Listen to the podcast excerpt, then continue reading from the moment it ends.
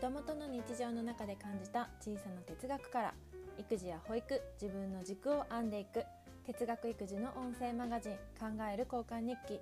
2児の母で保育士のさやっきーがお送りします。皆様今日はいかがお過ごしですか？えーと今日のテーマは保育と子育ての圧倒的な違いとは？というテーマで考えていこうと思います。えーと、その前に一つお知らせをさせてください、えーと、私が7人の子どもに関わる専門家と運営しているオンラインコミュニティ散歩町では随時メンバーを募集しております、えーと、散歩町にはその専門家メンバーがいるんですね。でどんな専門家かっていうと保育士幼稚園教諭看護師助産師、えっと、栄養士それから子ども哲学の先生、えー、写真家といった専門家メンバーが、えーと、顧問を務めて運営しております。でそこにはいろんなメンバーさんがねたくさん入ってくださっているのですが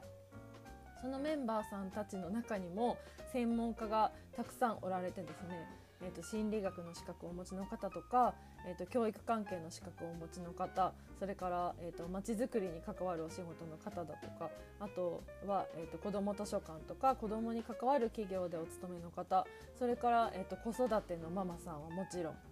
いらっしゃいますし、えー、とお料理教室だったり、えー、といろんな、ね、イベントを開催している方だとかたくさんのね子供に関わる子供のことを考えたいなっていう人たちがね集まっております。なのであなんかいいなって今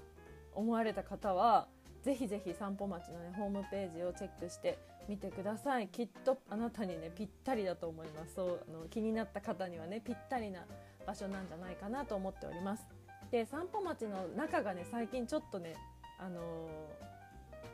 アップデートしたんですよ。より良くなったんですね。でさらにこう皆さんの考えていることや皆さんがいいなと思った情報とかがよりこう散歩町の中で広がりやすくちょっと改善されたのでぜひぜひね、あのー、散歩町気になってるよって方はぜひぜひ参加をお考えください ぜひぜひあのぞ覗いてみてほしいなと思います。はいというわけで、えっと、今日のテーマに行きたいと思います。と、今日のテーマは保育と子育ての圧倒的な違いとはというテーマで考えてお話ししていこうと思います。なんかよく言われるんですよね。あの保育と子育てって全然違うよねっていうことをよく言われているんですけどじゃあ何がどう違ってそれがどういう問題があってどういう逆にメリットがあってみたいなところってなかなか議論されないというかなかなかそういう風なところまで言ってる人って少ないんじゃないかなっていうことを思いましてでちょっと今日はね考えてみようかなと思ったんですよね。でその今保育と子育ての圧倒的な違いとはっていうテーマ違いをこうピックアップしてますが同じ部分もあると思うんですよね。でまず同じっていうところはどこなんだろうっていうところから考えていきたいんですけど保育と子育ての同じなところはその目の前のこの子1人の子に対してとかまあ複数の子供がいる場合はその全体的な子供っていう存在に対してこうよりよくサポートしようとするそういう気持ちとかうん関わり方接し方みたいなところは、まあ、基本的には同じなのかなって。今私がどういうふうにこう援助してあげたらこの子によりいいんだろうこの子の発達にとっていいんだろうっていうことを考えるそれを模索して、えーと、表現していくというか関わっていくっていうのところは保育も子育ても、ま、基本的なスタンスとして同じだなっていうのは思うんですね。で違うなって思うところがそのいくつかあっていくつかあってというか1個1個圧倒的に違うのがあってそこからなんか派生してなんかこういろんな違い違いになってるなっていうのをね今日は思ったのでそこの辺りをちょっと掘り下げていきたいんですけど、うんと、まず何が違うかっていうとその圧倒的に本当に違うなと思うのは生きるっていうことを共にしているかしていないか っていうことが圧倒的に違うと思っています。どういうことかっていうと、えっとまあ、生きるっていうかもうちょっとこう過ごす一緒に過ごす一緒にうーんその時間生活するみたいなことは保育も子育ても同じではあるんですが生きるって いうのって、まあ、衣食住だけじゃなくこう寝るとかえあのお風呂に入るとかなんだろうその明日のことを考えて今日どうするとかもあるじゃないですか。その生きるっていうことをもっともっともっと長期的な目線でその今日朝登園してから、えっと、帰り公演するまでの間の期間でとかじゃなくこうずっと継続していくことなんですよね生きるっていうことって。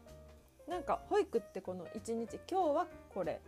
で今日の活動が明日の活動につながるようにとか今日の生活が明日の生活にもつながるようにとかっていうことはありますけど一旦お家に帰ってこの一緒にいない時間先生と子供が一緒にいない時間が生まれるのでそのずっと生きるを継続的に共にしているっていうわけではないんですよね。だから先生もこううん子供も頭を切り替えれるというかここはこことしてかんそこで完結するっていうのが保育ですよね。で一方子育てっていうのはもうずっ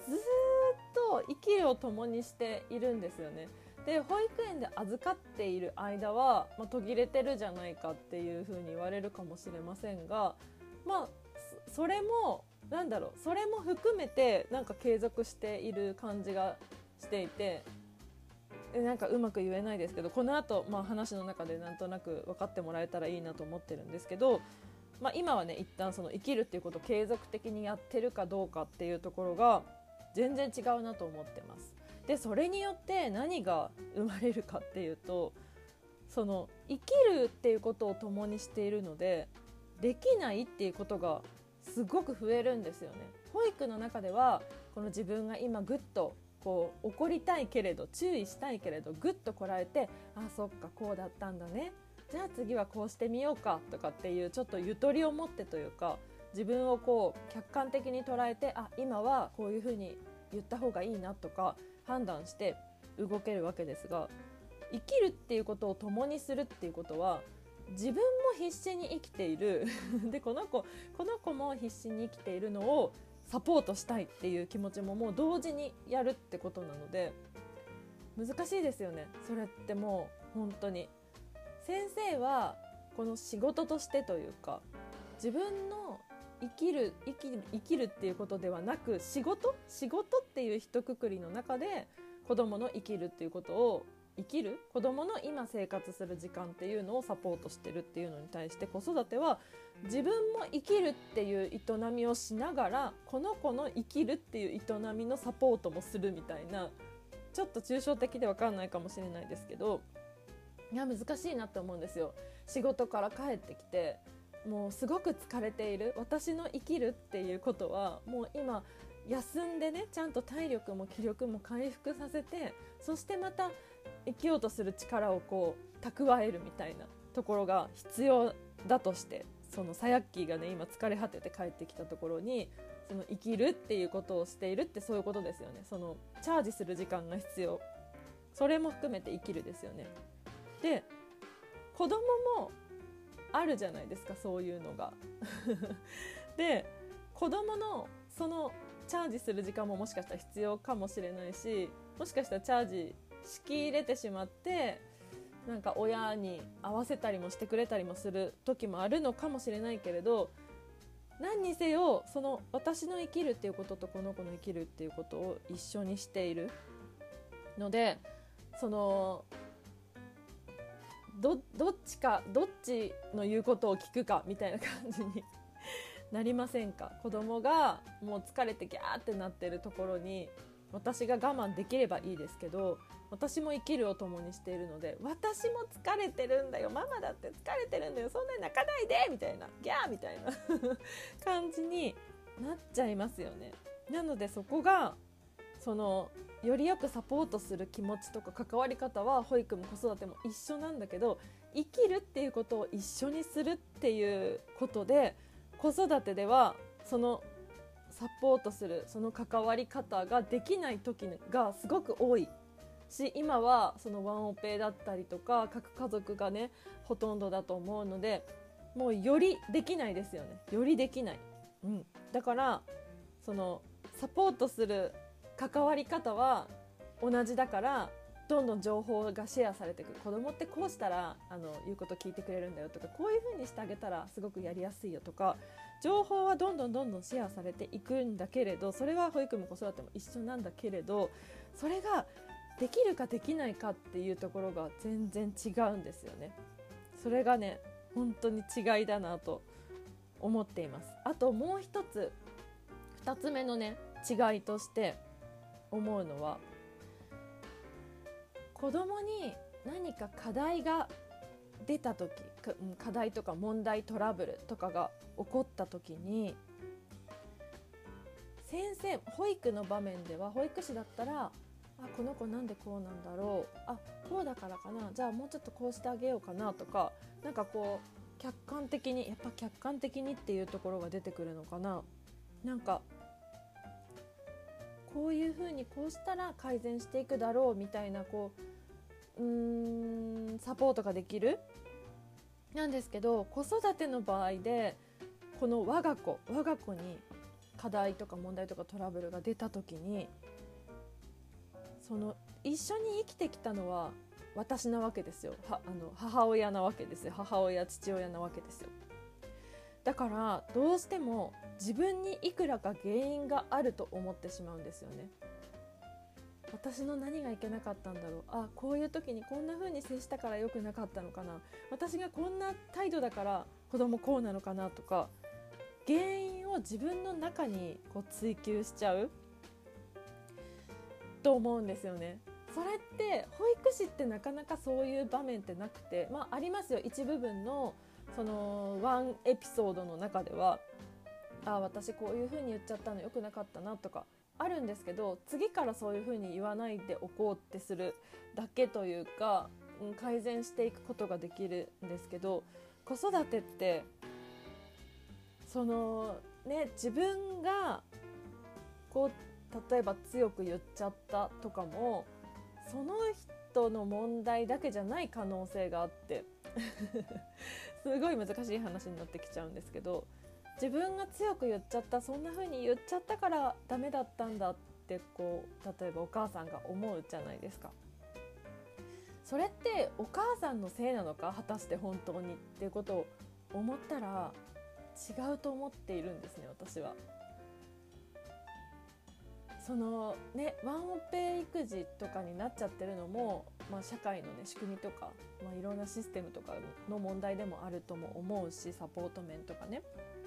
もあると思うし保育ってほら周りに先生たちがたくさんいたりするからさ一人で育児してるわけじゃないじゃないですか子育てってやっぱり自分がこう責任感持って育ててきたっていう感覚があるのでああ私の育ててきた環境が良くなかったとかなんか思いやすいと思うんですよ。でこうあ自分が悪かったんだ自分が悪かったんだってこう自分を責めやすいでなんでそんな風に攻めやすくなっちゃうんだろうって考えたんですけどなんかその理由としてその最初に保育と子育ての同じ部分として挙げたこの子をよりよくサポートするサポートしようとする気持ちとか関わり方は同じだなって言いましたがそれによってその保育と子育てが同じだからさ子供にこういうふうに言ったらいいよこういうふうにしたらいいよっていうのをどんどんシェアされていくじゃないですか世の中に。あの保育も子育ても同じ部分だから子育ての助けになると思って保育士はどんどんやり方を発信してどんどんどんどんこうやったらいいよこういうこういう考え方が素晴らしいんだよみたいなことをこう言ってくじゃないですか。でそれを言っていくことによってああそうか子供は環境によって育つんだなっていうことがこの親も分かってくるわけですよもう分かってるよく言われることな言われている今ね現代では言われていることなんでそう思うと思うんですよ。子供は人的な環境とか物的なこの環境とかで育つんだなって思うからこそ自分の子供に課題が問題が出た時にああ私が悪かったんだってていうことを思いやすいんじゃないかと思うんですよね。でつまり何が言いたいかっていうと子育てをする親御さんたちに保育のやり方とか考え方をどんどんどんどんどんどんどんどん伝えれば伝えるほど親の自己肯定感って低くなるんじゃないかと思 ったんですよ。これは私の仮説ですよ私の今感じたことなんですけれどだからその保育と子育てって違い違いを今話してますけど同じ部分もあって同じなのはこの子をより良くしたいっていう気持ちが同じなんですよね。同じなんだけどその同じものをどんどん広めることによって子育てをしている親御さんが苦しくなってるような気がしたんです。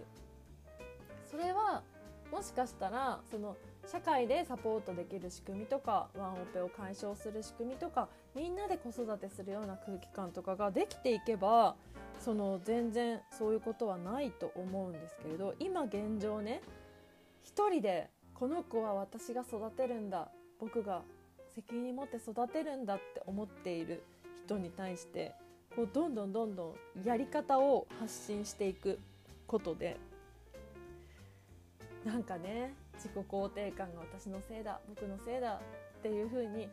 なっちゃいやすい世の中になっちゃってるんじゃないかなと思っても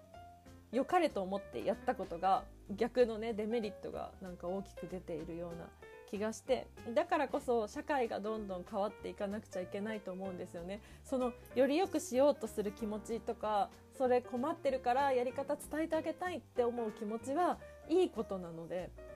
じゃあそれをこう一人に背負わせるんじゃなくみんなで複数で社会の中で社会の一人の子供としてみんなで育てていく空気が、まあ、これもよく言われてることですけど改めて本当にそうだなということを思ったんですよね。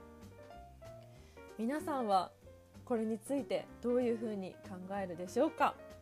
というわけで今日の考える交換日記は長くなりましたがここまでになります。今日の回は Spotify、Podcast、YouTube でも同じ内容を配信しています。ぜひお好きなプラットフォームで一緒に哲学育児を楽しみましょう。お便りは概要欄にある LINE のトーク画面からご感想をいただけると嬉しいです。それでは今日も最後まで聞いてくださりありがとうございました。正解より合格を出せる自分になろう。さやっきでした。それじゃあまたね。この番組は子どもと育つ高級店の提供でお送りしました。